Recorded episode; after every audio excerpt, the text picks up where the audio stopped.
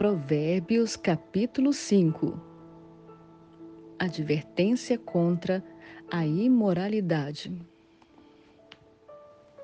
Meu filho, dê atenção à minha sabedoria.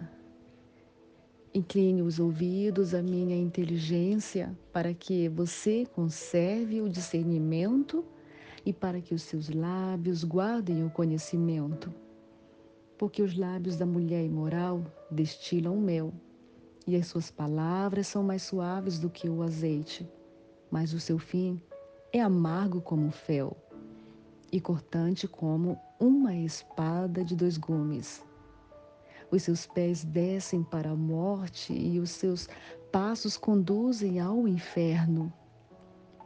Ela não faz plana a vereda da vida anda errante nos seus caminhos e não o sabe.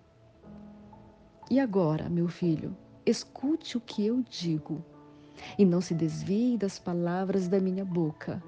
Afaste o seu caminho dessa mulher, não se aproxime da porta da casa dela, para que você não dê a outros a sua honra, nem a sua vida a homens cruéis, para que os estranhos não se fartem dos seus bens e o fruto do seu trabalho não acabe em casa alheia.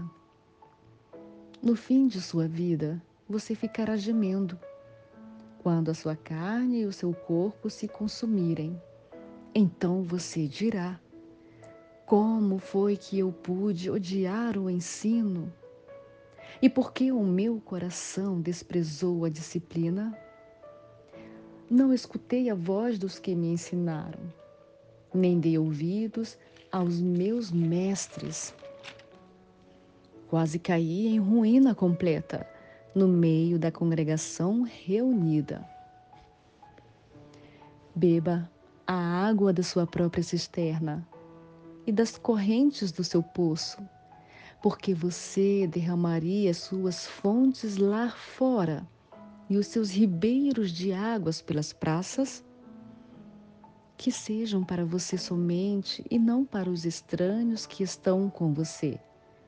Seja bendito o seu manancial, alegre-se com a mulher da sua mocidade. Coça amorosa e gazela graciosa, que os seios dela saciem você em todo o tempo. Embriaga-se sempre com as suas carícias. Meu filho, por que você andaria cego atrás de uma estranha e abraçaria os seios de outra?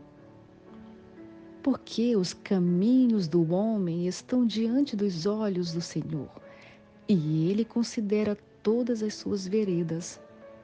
Quanto ao ímpio, as suas iniquidades o prenderão, e com as cordas do seu pecado será detido ele morrerá pela falta de disciplina e pelo excesso de sua loucura.